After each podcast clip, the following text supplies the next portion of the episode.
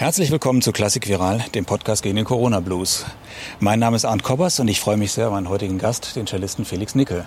Guten Tag. Vielen Dank, dass Sie hier sind, im, bei uns im Garten, Corona-konform, mit weitem Abstand. Ja, Sie sind seit 2009 Solo-Cellist im Orchester der Komischen Oper Berlin, einer der beiden Solo-Cellisten. Wie oft haben Sie die Chance, als Solist mit Ihrem Orchester zu spielen?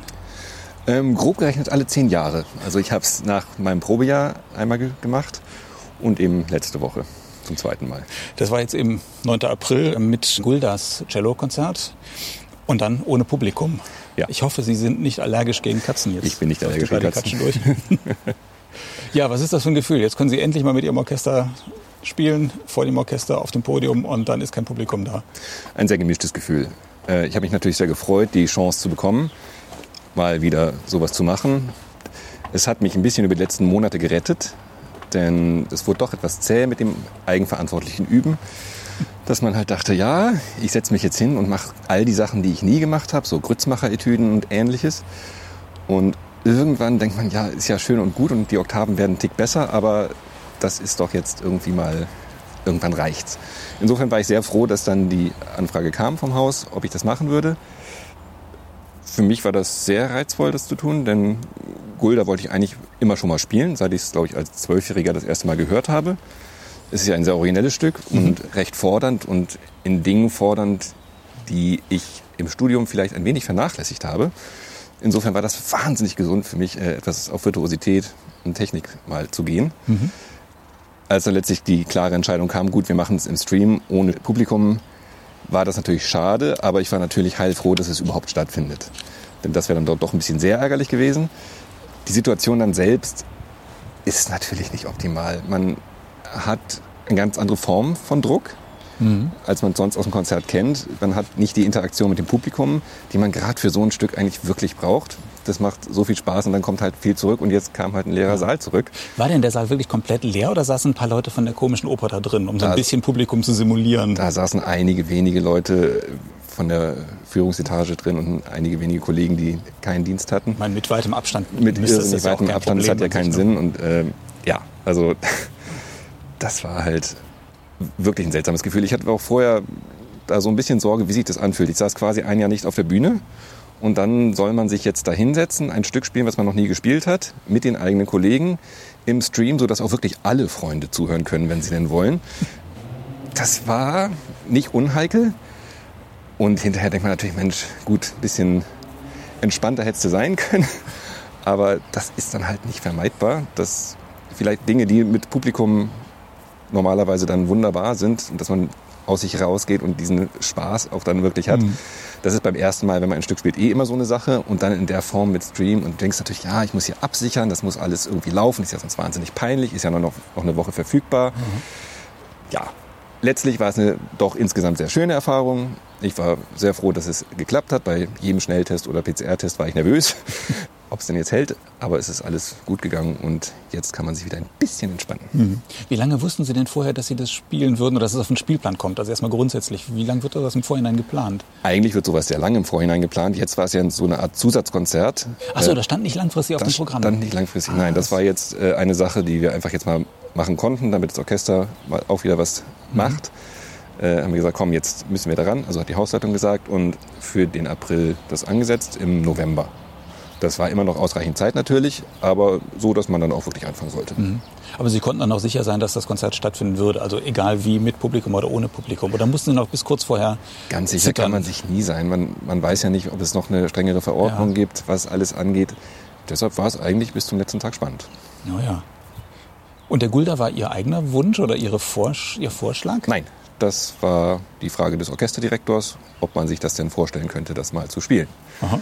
Dann habe ich erstmal herzlich gelacht und äh, dann halt gesagt, okay, versuchen wir es. Ja, Konzert für Violoncello und Blasorchester, das klingt ja erstmal nach einem Jux. Und wenn man da irgendwie so mal reinhört, da denkt man noch viel mehr, das ist ein Jux. Aber eigentlich ist es ja ein geniales Stück. Ne? Es ist ein fabelhaftes Stück. Es ist in seiner Art einmalig. Also ich kenne nichts Ähnliches. Dieser wilde Stilmix ist sehr originell. Es macht wahnsinnig Spaß, es zu spielen. Es ist jetzt kein Schumann-Konzert. Es ist nicht so empfindlich, es ist nicht so kompliziert, strukturiert. Es ist alles so ein bisschen klarer, direkter. Aber äh, es braucht es ist natürlich ein Spaß, aber ich finde, man soll es auch nicht zu lustig nehmen. Dann geht eigentlich der Spaß ein bisschen verloren. Mhm. Wenn es dann ein bisschen over the top ist. Ja. Ja, ist das vielleicht doch irgendwie zu eine wilde Stilmelange zwischen so ist ja Klassik, Jazz, Marschmusik, Alpenmusik, da ist ja alles Mögliche drin. Äh, man hört das ja sehr selten und sieht es auch sehr selten auf den Konzertplänen. Ja, das weiß ich eigentlich gar nicht so ganz Oder? genau, warum. Zumindest kommt mir das so vor, dass, es, ja. dass man das kaum hört. Woran liegt das? Das kann ich Ihnen tatsächlich nicht beantworten, weil das eigentlich ein optimales Stück ist zum Programmieren. Es ja. findet sich garantiert ein Cellist, der das spielen möchte. Es kommt natürlich wahnsinnig gut beim Publikum an, im Normalfall, wenn die denn da sind. Mhm. Die Häuser haben die Technik dafür da. Man wird ja als Cellist verstärkt. Also in den großen Häusern sollte es kein Problem sein. Ich weiß es nicht. Mhm. Und das Orchester hat da auch Lust dazu. Ich meine, sie müssen ja auch so ein bisschen jazzaffin sein und dann der Schlagzeuger sitzt dann da mit einer wirklich so einer Schießbude vor sich und ja, wir sind ja am Haus gewohnt quasi, auch mal verstärkt und, und äh, mit, ja auch, ne? mit, Schlagzeug ja, zu spielen. Das stimmt. ist ja bei uns doch recht verbreitet. Insofern, das ist kein Problem und die Kollegen hatten durchaus auch ihren Spaß dabei. Mhm. Mhm. Und wie ist es generell, äh, vor dem eigenen Orchester zu sitzen und mit denen zu spielen, mal als Solist? Hart. Also es ist schon unangenehm, weil man weiß, die gucken da schon natürlich sehr genau hin, was macht denn der Kerl jetzt hier? Mhm. Man möchte sich unter gar keinen von allen, das war alles wunderbar. Die waren äh, sehr mir zugewandt und sozial. Aber äh, nichtsdestotrotz ist der Druck natürlich da. Aha. Sind Sie denn Jazz-Fan? Aber man muss ja so ein bisschen Gespür auch dafür haben, ne? für, den, für den Groove zumindest, sonst kann das sehr schnell steif wirken und falsch wirken. Ich habe letztlich keine Ahnung davon. Ich höre es sehr gern. Meine Frau ist da sehr affin und kennt sich da sehr gut aus. Aber ich habe da letztlich keine Ahnung und muss mich dann so ein bisschen auf meine, mein Gefühl verlassen Aha. und hoffe, dass es dann nicht zu daneben war. Aha. Und ist das auch so schwer und so virtuos zu spielen, wie es aussieht? Oder ist es einfach nur so geschrieben, dass man wirklich damit glänzen kann und es liegt sehr gut in der Hand? Also ich fand es schwer. es ist halt Heinrich Schiff in die Hand geschrieben quasi. Mhm. Wir haben das ja zusammen erarbeitet quasi. Und Heinrich Schiff ist halt einer der besten Cellisten der Welt gewesen. Und ich bin ein akzeptabler Cellist aus Berlin-Kreuzberg. Da ist natürlich ein Unterschied in den Grundvoraussetzungen da. Viele Sachen sind auch so äh, perfekt in seine Hand geschrieben. Die ist relativ kräftig, aber nicht so groß. Da sind sehr viele Quintsachen drin, die mir dann viel Arbeit abverlangt haben und bei anderen Leuten vielleicht einfach so zack gehen. Mhm. Also für mich war es tatsächlich sehr schwer und es sind Sachen drin, die sind schon herausfordernd, definitiv. Es gibt Aha. auch Strecken, die dann entspannter sind, aber Aha. man ist immer wieder ganz gut gefordert. Aha. Wie war denn das am Ende, als das Stück dann vorbei war? Hat da das Orchester geklatscht oder war es einfach nur Leere und, und Stille? Das Orchester hat netterweise geklatscht. Das ist auch ein ganz komisches Gefühl. Ja, gerade ne, nach dem Schluss, das ist wirklich so ein Jubelschluss eigentlich. Da kann eigentlich nicht so viel schiefgehen. Und das fiel halt dann total aus. Ja, ein bisschen schade, aber ähm, das Orchester war ja immerhin sich, also geklatscht, ja. Und der Dirigent war ja James Gaffigan, ein ja. äh, Amerikaner.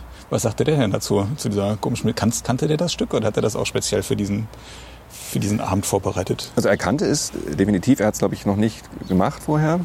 Aber er kannte es definitiv und es war wahnsinnig angenehm mit ihm. Wahnsinnig leicht. Also ich konnte mich komplett auf ihn verlassen. Ich wusste ganz genau, wenn ich jetzt irgendwas brauche an Klarheit, Rückung oder sonst im Tempo oder sonst was, er ist auf jeden Fall da. Sehr, sehr unterstützend, super angenehm. Also konnte ich mir nicht besser wünschen. Mhm. Ja, lassen Sie uns doch mal Ihre Biografie ein bisschen aufrollen. Ja. Warum sind Sie beim Cello gelandet? Gut, da gibt es natürlich jetzt diese klassischen Elternsprüche, die ja. angeblich gesagt wurden, die ich jetzt hier nicht zitieren Oder sagen wir mal andersrum, warum sind Sie beim Cello geblieben? Ah, ja. Also ich habe es mir auf jeden Fall tatsächlich freiwillig ausgesucht. Meine beiden älteren Brüder haben Klavier und Geige gespielt. Das fiel also schon mal komplett weg. Ich weiß nicht, die tiefe Lage hat mich gereizt. Wie das nun jetzt genau war als Sechsjähriger, weiß ich nicht mehr. Aber es hat mich immer begeistert, wenn andere Leute das gespielt haben. So in meiner Heimatstadt. Fand ich immer schön und wollte es dann eben auch machen. Und bin dabei geblieben, weil es mir tatsächlich sehr viel Spaß gemacht hat und immer noch macht. Und tatsächlich sehr essentiell für mich ist. Oh. Ja, ich habe gesehen, Sie haben ja dann in Hamburg studiert, in Aachen und in Boston und haben dann Meisterkurse gemacht bei einigen berühmten Musikern, unter anderem bei Janos Starker, dem, dem berühmten Cellisten, aber auch bei Itzhak Perlmann, dem Geiger, und bei Jörg Kurtag, dem Komponisten. Was kann man denn von solchen Leuten lernen als Cellist? Und wie muss man sich dann einen Meisterkurs vorstellen? Oh, da kann man unglaublich viel lernen. Also bei Herrn Starker natürlich sehr viel einfach über das Cellospielen im Allgemeinen und auch über Musik. Und vor allem bei Jörg Kurtag lernt man unendlich viel über Musik. Man fühlt sich hinterher natürlich winzig, winzig klein, weil er natürlich mit allem, was er sagt, recht hat. Das ist nicht immer so ganz angenehm, aber äh, man nimmt so wahnsinnig viel mit. Also das war eine der großartigsten. Also wir hatten zweimal die Gelegenheit, mehrere Tage mit ihm zum Arbeiten mit dem Quartett. Und das war schon unglaublich bleibende, großartige Eindrücke. Achso, ihr hättet mit dem ganzen Quartett damals in dem Kurs Genau, das war einfach, das waren Quartettkurse. Ah, das- mhm. das waren keine Einzelkurse. Auch mit Perlmann, das war auch mit Quartett. Das war sehr schön. Da gab es dann an einem Abend die Gelegenheit für Studenten mit den Dozenten zu spielen. Und ich hatte Glück, dass ich bei Herrn Perlmann mitspielen durfte. Ich habe also mit Itzhak Perlmann Dvorak Klavierquintett gespielt. Oh Nicht wirklich öffentlich, aber das war auch eine sehr erfrischende Erfahrung. Mhm. Unglaublicher Geiger sowieso, und Musiker und ein wahnsinnig netter Mensch. Allgemein die Quartettzeit war natürlich da schon sehr bereichernd, was das angeht. Begegnungen und was man mitnehmen kann. Also eben gerade von Leuten wie Kurtag oder auch Ferenc Radosch. Das war noch ein Tick unangenehmer im Unterricht als bei Kurtag, aber genauso den Horizont erweiternd. Ja, denn eigentlich als Laie würde man denken, als Cellist geht man zum Meisterkurs bei einem Cellisten, als Geiger geht man zum Meisterkurs bei Geigern. Das muss nicht unbedingt so sein, oder? Nein, und das wäre ehrlich gesagt auch wahnsinnig bedauerlich, denn es gibt so wunderbare Musiker, die nicht gerade das Cello gewählt haben. Da kann man schon eine ganze Menge mitnehmen. Und äh, also es gibt auch viele Kollegen, die auch bei Fachfremden studiert haben, tatsächlich nicht nur auf, auf Kursen, sondern richtig dort studiert haben, was ab einem gewissen Level, was man so technisch erreicht hat, auch eine wunderbare Idee ist. Das kam für mich noch nicht in Frage damals. Dafür hatte ich noch so viel zu lernen. Aber ich kann das sehr gut nachvollziehen. Ja, und dann haben Sie ja mit drei wahrscheinlich Kommilitonen im Studium ne, oder was kurz nach dem Studium ein Streichquartett gegründet, das Kursquartett. Genau, es waren keine Kommilitonen. Ich war zu der Zeit in Aachen noch in der Hochschule. Mein Bruder hatte damals in Berlin studiert und war Kommilitone von den beiden Geigern vom Kursquartett. Und so haben wir uns halt kennengelernt. Die hatten mich dann gefragt, nachdem die zwei Jahre Pause gemacht hatten und dann da individuell studiert haben und dann neu anfangen wollten, aber mit einem anderen Cellisten einer anderen Bratsche. Und da hatten die mich gefragt. Also ich hatte zu dem Zeitpunkt noch mit anderen Leuten in Berlin Quartett gespielt, daher kannten wir uns und die haben auch gesehen, dass ich das schon mal gemacht habe. Und das war dann natürlich eine sehr schöne Zeit, da dieses Quartett mit aufbauen zu dürfen. Ja, das war ja eines der vielversprechendsten und dann noch erfolgreichsten. Und alle haben mir gedacht, es geht riesen ab. Und es ging ja auch groß ab. Ne? Sie waren ja acht Jahre dabei, haben ja mehrere CDs eingespielt, die dann auch irgendwie Preise bekommen haben und alles noch tolle CDs, finde ich. Warum sind Sie dann da wieder, haben Sie das hinter sich gelassen? Also wir müssen ja jetzt nicht tief in die Details gehen, aber war das ein Traum, äh, Streichquartett zu machen? Und war es dann irgendwann, hat sich gezeigt, der Traum war doch nicht so toll, Ganz dass Sie dann genau. lieber ins Orchester gegangen sind? Ganz genau, tatsächlich genau so war es. Also es war wirklich immer mein Traum, Streichquartett zu spielen. Das Repertoire ist unglaublich, die Arbeit macht unglaublich viel Spaß. Das wollte ich unbedingt machen und ich bin wahnsinnig dankbar, dass ich das acht Jahre lang auf dem Niveau machen durfte. Letztlich habe ich dann eben gemerkt, es ist ein schöner Traum, aber es ist nicht mein Traum für ein Leben lang. Und ich hätte das bestimmt noch ein paar Jahre machen können, länger. Aber ich wusste, das, das machst du nicht noch 20 Jahre. Und dann sich umzuentscheiden, ist sowohl für mich ganz blöd, denn dann kriegt man natürlich keine Orchesterstelle mehr in dem Alter.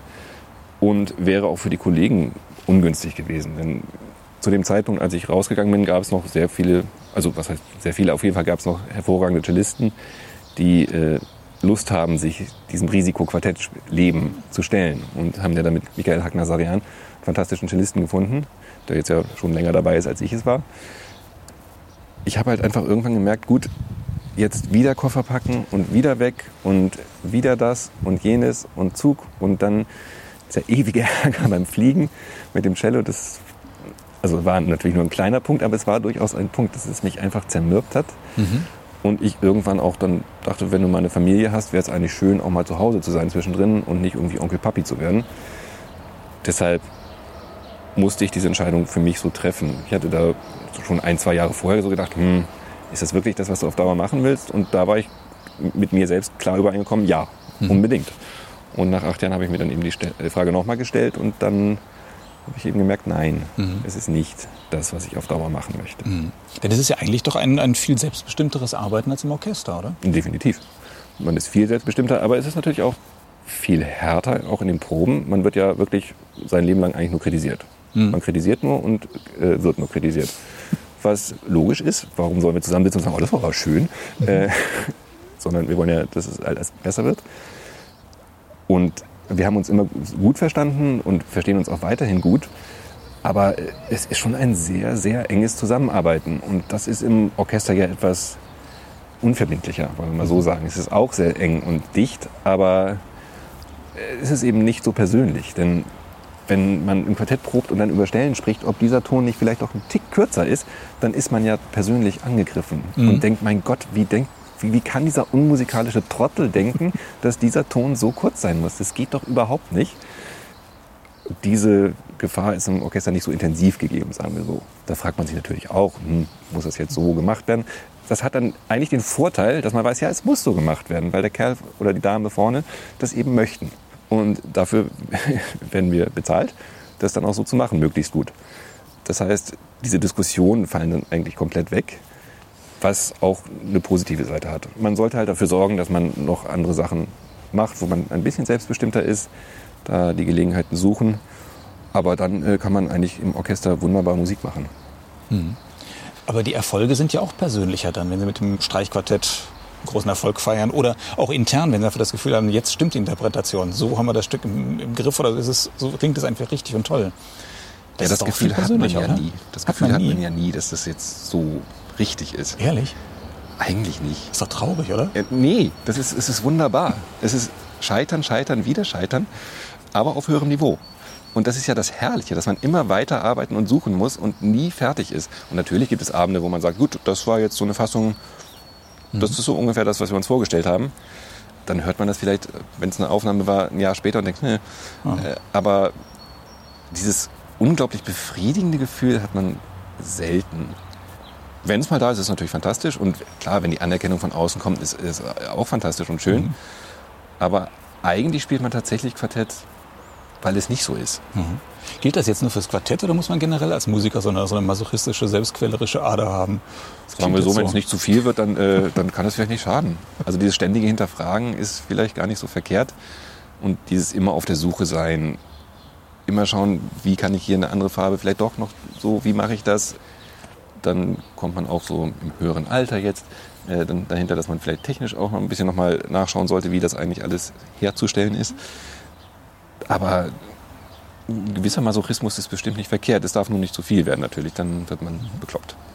Und dieses Gefühl dazu führt, auf der Bühne zu stehen und einfach zu interagieren und mit dieser sensationellen Musik einfach umzugehen, die zu spielen, das, ist eigentlich ein tolles Gefühl sein. Das ist ein fantastisches Gefühl und das vermisse ich natürlich wahnsinnig. Denn, Denn natürlich sitzen Sie. Ja, und wenn es so Momente gibt, wo es dann wirklich klickt und dann jemand was ganz anderes macht als jemals zuvor und alle reagieren, das ist, äh, ist natürlich herrlich. Das, ja, das hat man jetzt einfach nicht. Oh, das ist unsere Katze im Hintergrund, das macht sie normalerweise nicht. Ah, das sind zwei, die sich jetzt anfauchen. Ja, sowas. Sehr schön. Ach, das ist hier der Kater von nebenan, der wird vertrieben. Genau. So geht's auch nicht. Denn unser Kater sieht ganz ähnlich aus. nee, das ist natürlich herrlich, wenn das äh, alles funktioniert. Das ist dann ein ganz großes Glücksgefühl, was man zwischendrin mal hat.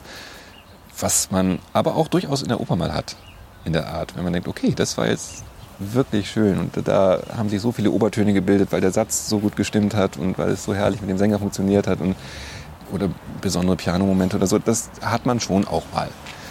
Vielleicht nicht ganz so intensiv wie im Quartett, aber so die positiven Aspekte des Wechsels überwiegen weiterhin. Und ich spiele ja auch noch Quartett im Konzerthausquartett, natürlich auf einem völlig anderen Niveau. Wir sehen uns dann pro Saison für ein, zwei Konzerte, dann eben so intensive Probenphasen arbeitend. Aber da fehlt natürlich die regelmäßige Arbeit, das ist ja mhm. gar nicht möglich. Und die ist ja schon eigentlich das Entscheidende, was ein Quartett mhm. braucht. Das heißt, ginge das nicht so Halbzeit? Ich meine, Sie haben Sie als, als, als auf einer Solostelle, das ist ja im Grunde eine halbe Arbeitszeit, ne? oder, oder ein bisschen mehr vielleicht, aber jedenfalls, Sie haben ja, ja das ist jedenfalls nicht Vollzeit. Sie könnten doch nebenher noch vielleicht regelmäßig Quartett spielen, oder? Das könnte man rein nicht? theoretisch machen, aber das ist natürlich wahnsinnig schwer zu organisieren, mhm. denn die Quartetttermine sind ja so zwei Jahre im Voraus meistens klar. Mhm. Und dann kommt der Dienstplan und demnächst, gut, in der Besetzung muss jetzt rein, da kann der Kollege nicht oder ist es sowieso, mhm. also das funktioniert einfach nicht. Mhm. Das wäre dann auch schon wieder so ein bisschen vielleicht grenzwertig, wenn du sagst, okay, wir machen jetzt hier Quartett auf dem Niveau, dass wir tatsächlich konzertieren können. Da braucht man ja eigentlich dann wieder die tägliche Arbeit und dann wird es dann doch familiär ein bisschen eng. Mhm. Also da muss man dann schon sehr hingebungsvoll der Sache mhm. gegenüber sein. Vielleicht nicht optimal. Ja, und wenn Sie dann ins Orchester gehen wollten, warum muss das dann gerade ein Opernorchester sein, wo Sie dann wirklich im Graben verschwinden? Brauchen Sie nicht den, den Kontakt, ich frage das immer so ganz naiv, den Kontakt zum Publikum? Denn das hören Sie ja nur, das sehen Sie ja nicht und Sie werden ja. nicht gesehen da unten. Ne? Ach, das ist zeit, äh, zeitweise auch ganz, äh, ganz angenehm. Man ist so unter sich. Das ist eigentlich ganz charmant. Wobei, wie ist das von oben, die Leute da aus dem dritten Rang? Man wird schon gesehen. Also man, man kann, ja, gesehen, man ne? kann da nicht sein Wurstbrot essen, das funktioniert mhm. nicht. Das mhm. ginge vielleicht in Bayreuth, aber da hat man zu viel zu ja. tun. Das geht da auch nicht. Nein, also man ist schon sichtbar, vor allem natürlich hörbar. es musste gar nicht unbedingt ein Opernorchester sein, es ist halt eins geworden. Und das kam mir auch sehr entgegen, denn ich finde Oper faszinierend. Das fand ich auch immer schon. Es hat den meiner Meinung nach großen Vorteil gegenüber dem Sinfonieorchester, dass wirklich jeder Abend anders ist. Also ich mag das wahnsinnig gern, dass man heute das Stück, morgen das Stück, dann jenes und das kommt dann irgendwann mal wieder und dann ist es wieder ganz anders und eben auch neue Inszenierungen völlig anders vom ganzen Ansatz her, was sich dann vielleicht auch hoffentlich musikalisch niederschlägt. Das ist schon herrliches Arbeiten. Also im Opernhaus ist einfach immer wahnsinnig viel los. Es ist sehr lebendig. Man ist ja nur eine Abteilung, anders als im Sinfonieorchester. Da ist man mhm. halt das Sinfonieorchester. Man hat viel mehr zu interagieren mit den Kollegen aus den anderen Abteilungen. Das ist schon eigentlich sehr reizvoll. Wie ist denn das akustisch im Graben? Spielt man da auch untereinander anders? Und auch man, man sitzt ja auch irgendwie ganz anders. Ist das ein anderes Musizieren, als wenn Sie auf der Bühne sitzen? Was Sie auch ab und zu mal machen bei den Sinfoniekonzerten? Das ist schon anders, ja. Man, es ist eine andere Art zu hören. Es ist natürlich sehr trocken da unten. Man kommt jetzt nicht so. Also, wenn, wenn man mal in einen Rausch kommt, dann wird es halt natürlich sehr laut und knallig so direkt. Für uns im Saal dann hoffentlich nicht, aber für uns unten schon. Das ist natürlich auf der Bühne angenehmer, klar. Und es ist viel Arbeit ne, im Vergleich zu den Kollegen, die in Sinfonieorchestern sind. Also sie haben ja dann doch oftmals so lange Abende, sitzen jeden Abend da und müssen Musik machen. Na gut, sie haben natürlich auch ihre Dienste, ja, sind nicht jeden Abend also eingeteilt. Also, genau, also ich arbeite mich nicht zu Tode. Wenn man eine normale Saison hat, also nicht die jetzige, sondern halt die vorletzte, dann kann das mal zu stressigen Phasen führen. Und dass man auch denkt, okay, äh, puh, ja, das geht ja schon mal auf, auf die Knochen auch, wobei wir mit unserem Repertoire da auch nochmal anders dastehen als die Kollegen von der Deutschen Oper oder der Staatsoper. Wir spielen ja keinen Wagner mhm. im Prinzip, außer Meistersinger ab und zu ganz selten äh, und auch wenig Strauß und so. Die ganz langen Schinken haben wir ja nicht so im Repertoire. Mhm. Ja, aber Barockoper kann ja auch sehr lang Barock, sein. Barockoper kann sehr, sehr lang sein, ja, das ist richtig. Und das ist dann auch wirklich sehr, sehr anstrengend im Continuo. Da ist man hinterher einfach platt. Wirklich. Das, aber das ist dann ein bis zweimal pro Saison für sechs Vorstellungen, das kriegt man irgendwie hin. Das ist ja nicht mhm. dieses, diese tägliche Belastung, mhm. die natürlich auch schön ist, weil das Repertoire natürlich auch toll ist. Aber da könnte ich mir auch vorstellen, dass das dann irgendwann ganz schön hart wird, mhm. rein physisch. Wenn man so mit Musikern spricht, warum, was so tolle ist am, am Orchesterspielen und das Repertoire, dann kommt oft Bruckner und Mahler und Wagner und Strauss, also genau die Musik, die Sie ja nicht spielen im Orchester der komischen Oper. Fehlt Ihnen das nicht? Phasenweise ja, aber wenn, wir spielen ja auch dann mal hier und da eine Bruckner-Sinfonie oder ähnliche Dinge, das kommt ja durchaus vor. Und äh, jetzt ist ja als nächste größere Produktion Oedipe von Inesco geplant. Das äh, ist dann auch schon was ordentlich, ordentlich was los. Und es kommt ja auch mal ein Rosenkavalier oder sowas. Äh, wir machen es ja immer wieder doch und spielen halt andere Stücke, die herrlich sind. Beispiel Barockoper oder ist es auch wahnsinnig befriedigend, eine Mozartoper zu spielen. Mhm. Das ist einfach so dermaßen herrliche Musik dann ist man erstmal wieder sehr, sehr glücklich. Mhm. Wie ist denn das mit dem Image der komischen Oper? Ich meine, das ist ein weltberühmtes Opernhaus, aber es ist berühmt fürs Regietheater. Wenn man an die komische Oper denkt, dann in erster Linie irgendwie an Felsenstein oder ähm, Harry Kupfer oder Berikowski oder sonst irgendwas und Regie. Aber man denkt eigentlich nicht an die Dirigenten, man denkt nicht an die Sänger, obwohl es da natürlich auch tolle Leute gibt. Aber ist das nicht ein bisschen frustrierend? dass das Haus für, für, für Regie steht, für das, was auf der Bühne stattfindet und nicht für das, was Sie da unten im Graben machen? Ja, da, da ist man ein bisschen zwiegespalten. Es ist äh, schön, dass wir so dastehen. Es ist toll, dass wir so äh, sehr aufregende Produktionen haben, die zum Teil wirklich spektakulär sind, sehr neu, aber nicht nur neu, sondern eben auch wirklich brillant. Also Barry Kosky hat ja, hat ja unglaubliche tolle Sachen gemacht, auch sehr, sehr unterschiedlich. Es ist ja nicht immer nur Party, sondern auch zum Teil sehr intim und nachdenklich. Natürlich würde man sich ab und zu mal wünschen, dass es ein bisschen mehr auch die Musik noch im Fokus steht. Und aber das weiß man auch vorher. Wenn man in das Haus geht, dann weiß man, da wirst du jetzt nicht mit Rattle oder Barenbäumen, gut, Betränk war jetzt ein schlechtes Beispiel, weil man, hat man gearbeitet.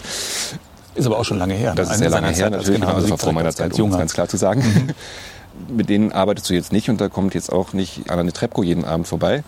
Aber das ist auch nicht so schlimm, ehrlich gesagt. Wir mhm. haben ein wunderbares Ensemble, wir haben äh, super Sänger. Das passt schon.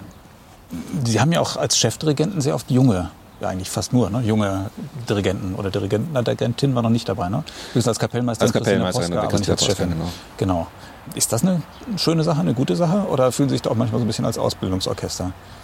Nein, als Ausbildungsorchester fühlen wir uns nicht. Das sind ja alles äh, Leute mit einer eigenen Persönlichkeit, die ihr Handwerk verstehen. Die aber oft nicht viel Erfahrung haben. Die nicht viel Erfahrung haben, aber das muss nicht unbedingt ein Nachteil sein. Mhm. Das kann auch so eine gewisse Frische reinbringen. Jegliche Routine wird dann natürlich grandios vermieden. Mhm.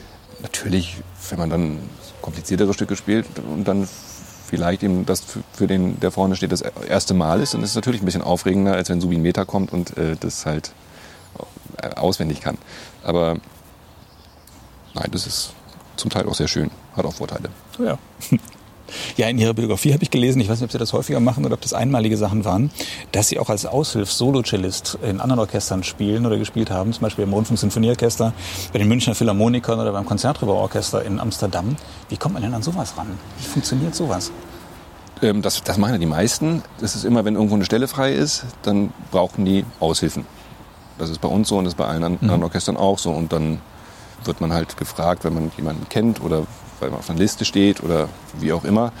Und das ist eigentlich immer eine ganz willkommene Abwechslung. Man sieht mal andere Kollegen. Äh, das heißt, das machen Sie tatsächlich regelmäßig oder jetzt immer mal nicht wieder? mehr. Zurzeit jetzt natürlich mhm. äh, gar nicht, weil es natürlich gar keinen ja, Bedarf gut, gibt. Ja. Aber das mhm. war mal immer, immer mal wieder, mal mehr, mhm. mal weniger. Mhm. Das kann auch gar nicht schaden, weil man dann auch eben die Chance hat, wieder anderes Repertoire zu spielen, was eben bei uns nicht so läuft. Das macht dann schon Spaß, äh, in München oder Amsterdam eine große Sinfonie zu spielen. Mhm. Das ist natürlich schön. Mhm. Ja, jetzt sage ich mal ganz platt, ich meine, das ist ja doch irgendwie eine andere Liga als die komische Oper bei allem Respekt. Verkaufen Sie sich da nicht ein bisschen unter Wert? Ich meine, wenn Sie auch so ein, so ein Orchester wie, wie das Konzertgebau anführen können als Solocellist? Naja, es ist ein großer Unterschied, ob man als Aushilfe kommt oder, als, oder da fester Solocellist ist. Das, ja, für den äh, Abend sind Sie doch dann Für den Chef Abend bin ich verantwortlich. Ich, ich sehe mich da auch durchaus in der Lage zu. äh, nein, es ist tatsächlich so, dass man sich da auch dann durchaus wohlfühlt bei solchen Dingen. Aber ich fühle mich keineswegs unter Wert verkauft. Es ist ja immerhin eines der großen Opernhäuser in, in Deutschland. Es mhm. ist ein sehr interessantes Haus.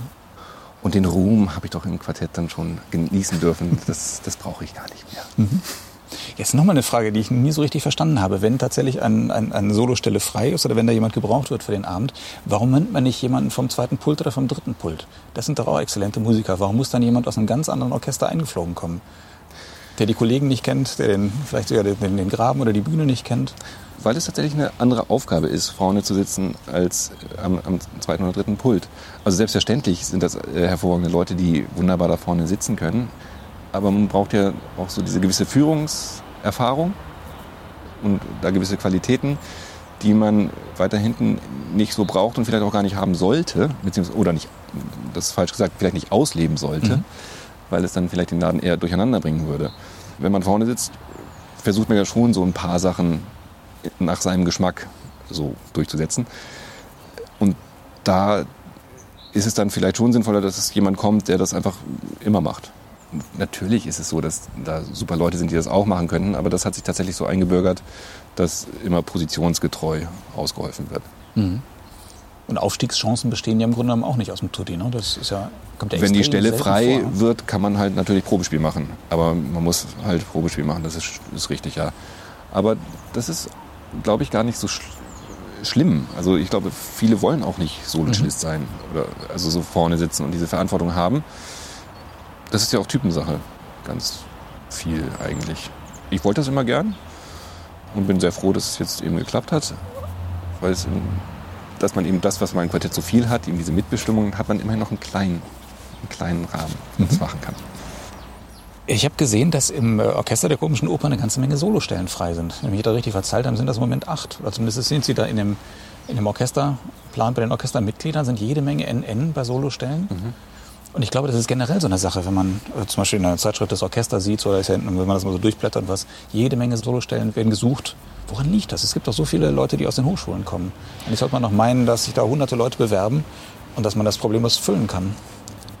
Da, da gibt es zwei Sachen. Ähm, zum einen, also einige Stellen sind ja auch gar nicht so lange drin. Es gibt einige Stellen bei anderen Orchestern gerade auch, die schon sehr, sehr lange unbesetzt sind. Das ist richtig. Es wird natürlich nicht jede Woche ein Probespiel gemacht, wenn so eine Stelle frei ist. Das kommt dann vielleicht einmal pro Saison vor. Und da bewerben sich natürlich sehr gute Leute. Aber ein Probespiel ist halt eine blöde Sache, eine sehr komplexe Angelegenheit. Es muss einfach von allen Seiten passen. Mhm. Und gerade bei Solostellen ist es schwierig, weil die Kollegen müssen sich ja unterteilen, okay, ich sitze gern hinter dem. Ich kann mir gut vorstellen, dass der da vorne ein bisschen was macht und ein bisschen was sagt auch. Da hätte ich überhaupt kein Problem mit, sondern es würde mich interessieren. Das ist der eine Punkt. Dann braucht man als der, der dann nun dieses Probespiel macht, einen Tag, wo die Nerven mitmachen, wo es gut läuft. Dann muss man quasi den Geschmack des Orchesters treffen. Mhm. Also da soll man sich nicht verbiegen, um Gottes Willen, das äh, nicht falsch verstehen, sondern man muss halt einfach passen von der Persönlichkeit her, vom Klang her. Da spielen so viele Dinge rein, Tagesformen, äh, Gott weiß was. Ich habe auch noch einige Probespiele gemacht und bin da eigentlich dann regelmäßig an meinen Nerven gescheitert. Das war einfach dann auch wirklich nicht gut, was ich da gemacht habe. Und dann, ja, insofern, also ich habe da sehr, sehr, sehr viel Verständnis dafür, äh, dass ein Probespiel vielleicht nicht so gut läuft. Und man ist einfach vorsichtig, Leute dann einzustellen, wenn man nicht hundertprozentig überzeugt ist. Denn es ist wesentlich angenehmer, ein Probespiel nicht zu gewinnen, als ein Probejahr nicht zu bestehen. Und wenn man mhm. zweifelt, wenn es schon losgeht, dass man sagt, ja, hm, bestimmt super, aber vielleicht passt es nicht so gut und man weiß nicht so, dann ist es meistens ein ungünstiger Start. Und mhm. wenn sowas schief geht, ist es Mist. Mhm. Also sagt man lieber dann den Kandidaten ab, als dass man einen unsicheren Kandidaten dann doch erstmal für Ja, oder Jahr bittet ihn vielleicht nochmal mhm. wieder zu kommen zum nächsten. Probespiel, wo man dann die Sachen, die einen äh, vielleicht ein bisschen gestört haben, dass das dann ganz anders ist, weil er vielleicht einen besseren Tag hat oder auch nochmal, was weiß ich, äh, andere Entscheidungen getroffen hat oder das heißt ja nicht, wenn man einmal da die Stelle nicht gekriegt hat, das kann dann trotzdem beim zweiten Mal wunderbar klappen. Aber es ist ein sehr schwieriges Verfahren. Ob das das Optimum ist, dieses Probespiel, das sei dahingestellt. Bestimmt nicht, aber leider gibt es jetzt immer noch nicht die alternative Variante, die wirklich perfekt ist. Mhm. Aber es liegt nicht an der mangelnden Qualität jetzt der Absolventen der Nein, ganz bestimmt nicht. Nein, um Gottes Willen. Da kommen natürlich hervorragende Leute. Nein, das sind ja nein, natürlich nicht. viele gute. Ne? Natürlich, es gibt da super Leute, aber eben es ist kompliziert. Wie ist denn überhaupt jetzt gerade die Situation in der komischen Oper? Was machen Sie da? Wird geprobt? Auf Verdacht oder passiert da gar nichts? Wir proben jetzt auf Verdacht, auf Hoffnung, die dann immer halt meistens bis jetzt wieder dann auch wieder kassiert wurde. Aber wir proben jetzt den Zigeuner in Anführungsstrichen Baron, der vielleicht dann ja Ende Mai in irgendeiner Form kommen wird. Chor und Solisten proben jetzt Ödip schon, Orchester noch nicht. Also wir sind dabei, wir wären dann spielbereit, wenn es mhm. denn sein darf. Aber ob es dazu kommt, das wissen wir natürlich alle nicht. Aber es gibt jetzt immerhin wieder was zu tun, was mhm. zu proben. Das zwischendrin gab es ja nichts. Weil es einfach klar war, dass es jetzt wirklich sehr lange zubleibt, dann macht es ja auch wirklich wenig Sinn, da jetzt mhm. Leute zu. Das heißt, Sie haben auch keine Vorstellungen dann auf einfach so fürs, fürs Regal irgendwie für die Zukunft geprobt und, und fertig gemacht, sondern dann war erstmal gar nichts los im Haus? Ähm, gar nichts, nee. Also es wurde immer wieder was vorbereitet, auch in sehr kleinen Besetzungen für einen Alternativspielplan, den wir ja bis Dezember quasi hatten, wo dann eben aber leider auch eben drei Produktionen nicht stattfanden. Mhm. Die sind natürlich immer noch im Regal und kommen hoffentlich noch. Also gar nichts ist falsch. Es war eben einige klein besetzte Sachen, die hoffentlich dann noch auf die Bühne kommen. Das heißt, man könnte sich dann hoffentlich in der nächsten Saison auf, auf mehr Premieren und neue Neuinszenierungen, neue Sachen ganz, ganz bestimmt freuen. Ja. Ja, ja. Das ist eine gute Sache. Sie sagten schon nebenbei, dass Sie ab und zu mal eben äh, Streichquartett spielen regelmäßig, aber selten. Machen Sie sonst noch irgendwelche Projekte nebenbei? Nee, jetzt zurzeit eigentlich ehrlich gesagt nicht so viel. Es ist jetzt ja auch in dieser Situation, die wir jetzt gerade haben, gibt es erstens nicht viel anderes zu tun. Mhm. Wenn es was gäbe, würde ich das ganz bestimmt nicht machen, sondern den freiberuflichen Kollegen überlassen. Denn wir haben ja den enormen Luxus, dass wir ja unser Festgehalt als Kurzarbeitgeld kriegen. Leicht reduziert, aber eben wir stehen ja glänzend da, ohne wirtschaftlichen Sorgen. Das muss man sich auch immer wieder sehr bewusst machen, dass wir wirklich die von Gott geküssten gerade sind, eigentlich. So blöd sich der, ganze Rest auch anfühlt. Aber also dementsprechend würde ich jetzt natürlich nichts machen, was irgendein freiberuflicher Kollege das machen könnte. Gut, ja. Und auch sonst, man ist jetzt auch ganz gut beschäftigt mit, also ich, wir haben einen Sohn, äh, der ist in der ersten Klasse. Zurzeit geht er eben nicht in der Schule, weil das zu unsicher ist, dann ist man damit ja auch ganz gut mhm. ausgelastet. Insofern ist da jetzt auch gar nicht so viel Potenzial für andere Dinge. ja, das kenne ich aus eigener leidvoller Erfahrung. Das frisst viel Zeit, das stimmt. Aber irgendwie eine Solo-CD oder sonst irgendwie sowas, das... Um Gottes Willen, nee, das äh, dürfen andere machen. Nein, also ich würde wirklich gern wieder mehr Kammermusik auch in anderen Besetzungen machen. Das wird jetzt auch wieder losgehen. Das, das muss jetzt sein, sonst mhm. kriege ich einen Knall. Wir haben auch einige Kollegen am Haus, mit denen das sehr viel Spaß macht.